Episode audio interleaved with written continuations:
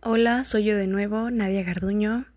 Y bueno, para comenzar voy a hablar sobre la importancia de tomar las, bueno, las decisiones que tomamos y la mala distribución de la economía del gobierno y cómo, y cómo estas repercuten ya sea en la sociedad,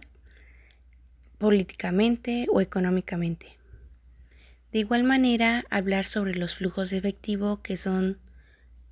como estados financieros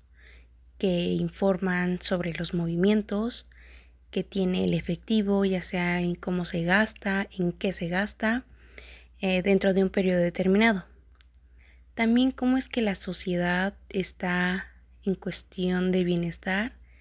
no tanto económicamente ni políticamente. Como bien mencionaba en clase sobre el ejemplo de el puente o dar el dinero a los profesores de primaria, que más que nada tendríamos que checar cuáles son los pros y contras de cada decisión que tomemos acerca, bueno, respecto al ejemplo dado. Otro de los temas que se mencionó en clase es sobre la teoría de juegos, que es una rama de la economía que estudia las características que tiene cada competidor. De igual manera, la teoría de juegos no solo es útil para saber el comportamiento de las personas que participan dentro de, por así decirlo, la competencia, sino también para analizar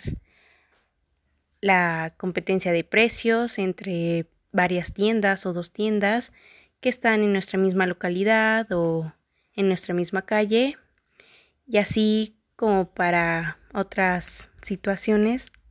en las que nos podría ser útil.